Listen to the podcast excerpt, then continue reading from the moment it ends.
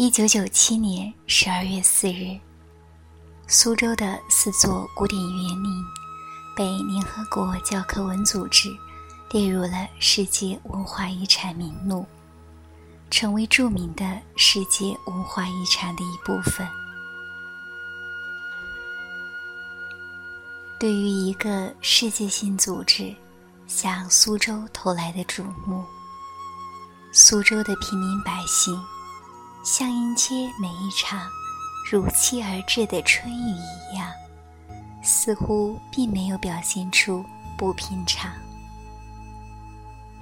因为最了解那些古典园林价值的，毕竟是他们。可以说，他们。就住在园林里。苏州本就是一座园林城市。假如园林都不是遗产，还有什么能是遗产呢？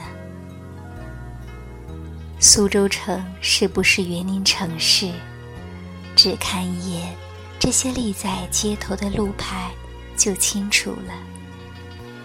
世界文化遗产名录中所列入的拙政园、留园、网师园和环秀山庄，就散落在苏州城的不同角落。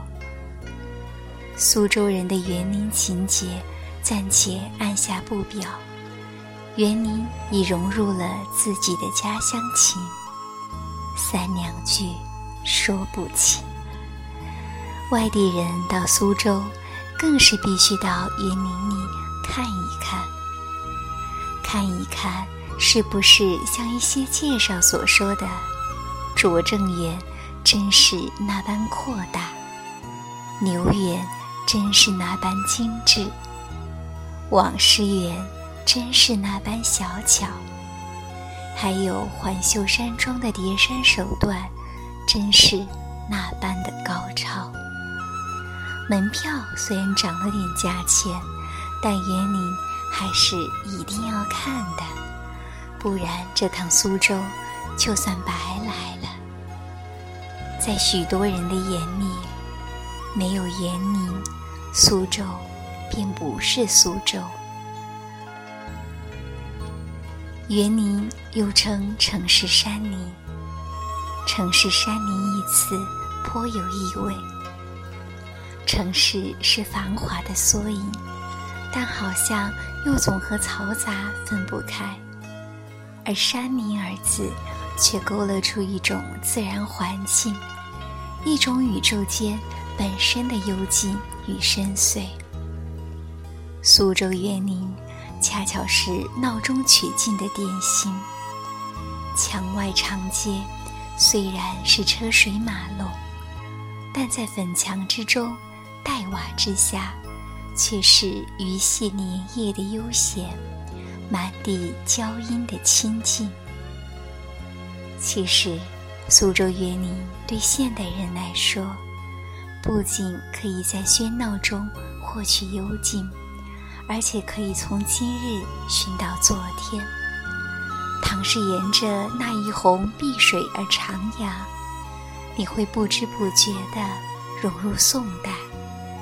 如果迈过了那一道幽深的石库门的门槛，你就会一步迈进明朝。苏州的园林大致可分为王家园林、寺庙园林和私家园林三种。现存的园林多是私家园林。春秋时期，吴王阖闾建造的姑苏台。夫差建筑的广娃宫，当是苏州最早的王家园林。晋唐之间，佛教大兴，寺院丛林的一时之盛，带出了寺庙园林的涌现。南朝四百八十寺，多少楼台烟雨中，便是一种形象的写照。可惜。由于历史的久远，那些园林的飞檐翘角早已引入迷蒙的无门烟水，淡淡的变成了一片遥远的梦。历史的织锦织到了宋代，特别是织到了苏州这一段，便特别精细起来，因为它不仅织进了宋词的花草，织进了宋诗的田园，而且还织进了苏州的私家园林。到了明代，苏州园林的发展进入了一个极盛时期。著名的拙政园、留园、艺圃、天平山庄等园林，都建于这一时期。这时，苏州文化艺术的天空出现了一抹绚丽的霞光，这就是与兴盛的昆曲、繁荣的话本所同时发展的吴门画派。明四家，沈周、文征明。唐寅与裘英的独特画风，也被直接或间接地应用到造园艺术之中。文征明还亲自参与了拙政园的设计，他手植的紫藤历四百余载，如今脑干盘根，阅历深厚，已亭亭如盖矣。进入清代。苏州的园林建造达到了新的水平与规模，怡园、虞园、环秀山庄、曲园、听风园、鹤园、畅园等等，都是那时的作品。经明清两代的发展与完善，苏州的园林艺术更臻于成熟，进而形成了精深的造园体系。丰富的园林内容，深湛的园林艺术，并成为中国古典园林的杰出代表。明清以来，江南文士的心态、志趣、高度的文化修养，几乎都凝结在苏州园林之类。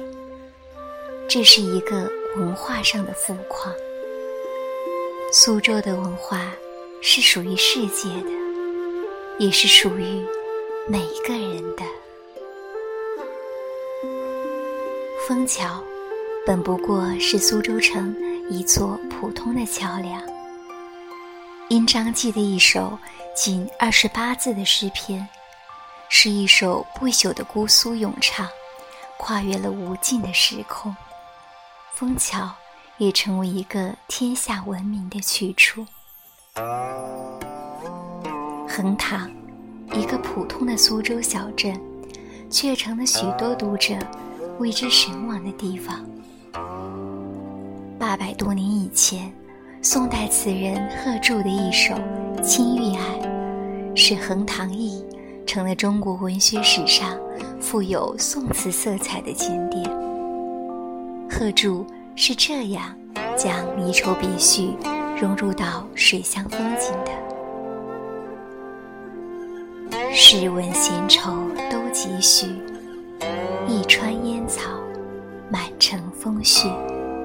梅子黄时雨。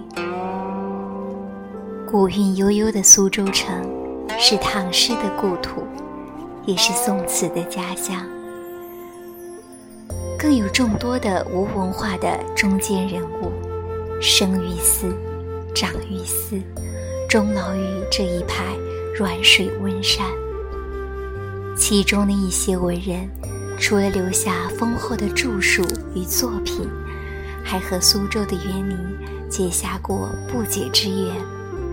范成大的《四时田园杂兴》六十首，便是诗人在石湖隐居期间的作品。如果说作品，是生活的拓片，那么这些拓片，则是含义悠长的。它恰像诗人出于对家乡的无限眷恋，才在那乌黑的青丝之中，渐渐生出的根根白发。正因为置身于无门烟水，诗人的灵感之中，才滑入了中国诗歌的河流。宋代的另一位诗人苏舜钦留给我们的，则不是拓片，而是一组立体的诗画。这便是苏州现存的年代最早的园林——沧浪。沧浪亭的独到之处，在于它不像别的园林那样，在有限的范围内，又空池，又堆山。而是利用本来的地貌，殷勤写意，以水还原。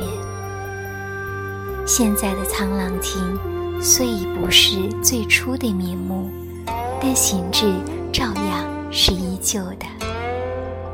沧浪之水清晰，可以濯我衣；沧浪之水浊兮，可以濯我足。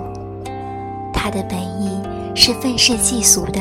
抒怀咏志，但到后来，那独钓寒江的渔夫，那孤舟闲泊的笠翁，竟成了中国的官场文人归隐山林之后的一种代称。网师，也就是撒网的渔许多学者说，苏州有一个银艺文化市场。也就是说，苏州人状元多，才子多，但是政治上有特别大影响的人倒不是太多。因为苏州文人不愿做官，隐居，不是隐居在深山里，而是隐居在艺术里，追慕的是陶渊明、嵇康、阮籍这一类人的魏晋风度。把自己内心的精神世界物化成一个精神绿洲，通过物质建构，把他自己的内心的审美理想、人格价值、宇宙观等等包容在里面。沧浪渔夫作为符号意义，是没有别的概念可以替代的。这文化符号就是代表隐逸的。同陶渊明的“结庐在人境，而无车马喧”不同，苏州园林主人的住所外面是市井街区，大隐隐于市，中隐隐于野，小隐隐于草。苏州园林的主人选中的正是前者。唐宋以降。明清的富贵权要和发达了的文人名士，将先秦时代这个人们对生命本意的发现，转化为享受生命的实践，并做到了生活地域、生活环境与生活质量的高度融合。就其本质而言，园林是下野的、有钱的、有文化的人物与下层的。没钱的、有才智的工匠所共同合作的结晶。绵绵吴中大地，恰恰以物阜丰厚，以草本华滋，以文风鼎盛，以艺匠技巧为培植苏州园林这株华夏文明里的风雅之花，提供了温湿润润的良田沃土。江苏文化发达，文人荟萃。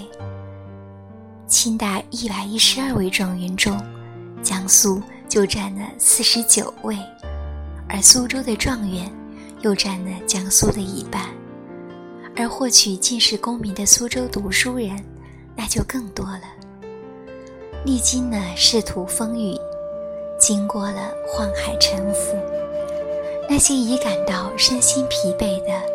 文人官宦们，这才想到要顺着回家的道路，去做泽畔渔翁，去领受清风明月了。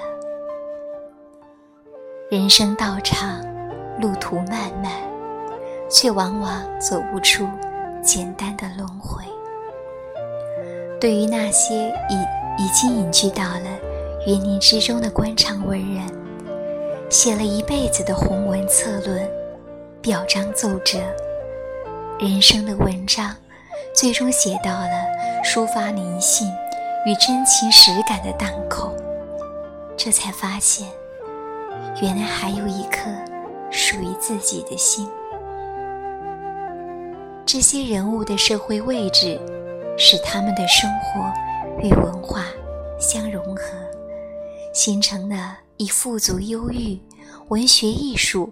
和恬淡情调浑然一体的明清风雅，这一种至明清臻于高度成熟的中国历史上特有的生活形态与类型，是诗书仕宦之族必以诗礼传家、强调传统教养的书香门第。正是担纲这种生活形态的主角，为了把生活的质量。推向极致，才在历史上写下了文人造园的点睛之笔。园林正是他们在苏州这座历史的博古架上置放的一批放大的古玩。明朝初年，苏州水镇周庄出过一位富翁沈万山，说他富可敌国。亦不为过，因为朱洪武整修金陵城时，其中三分之二的资财出自沈万山。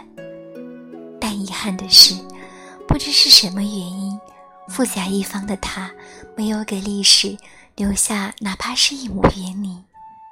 在中国的历史上，儒商或许是有的，他们毕竟与文人型的仕宦不能划归一类。从根本上看来，两者向来具有显而易见的楚汉鸿沟。虽有高墙阻隔，虽是园门紧闭，而园林里的生活却与吴中风土有着密不可分的联系。有苏州这根藕，才有园林这朵花。这藕，这花，都生长于滋润温和的。无门烟水之中，欣赏园林的好处，看它布置的这些大自然的风景，它要把大自然中最美的一环吸收进来，所以这是个学问。当然，包括中国的文学，特别是中国的诗歌、中国的绘画，还有中国的哲学，所以。要真正欣赏苏州园林，的确是不简单的。它是一个综合的、最高层次的艺术。苏州园林尽管是一个小小的天地，但中间的内涵、变化却是不简单的。它是一个综合的、最高层次的艺术。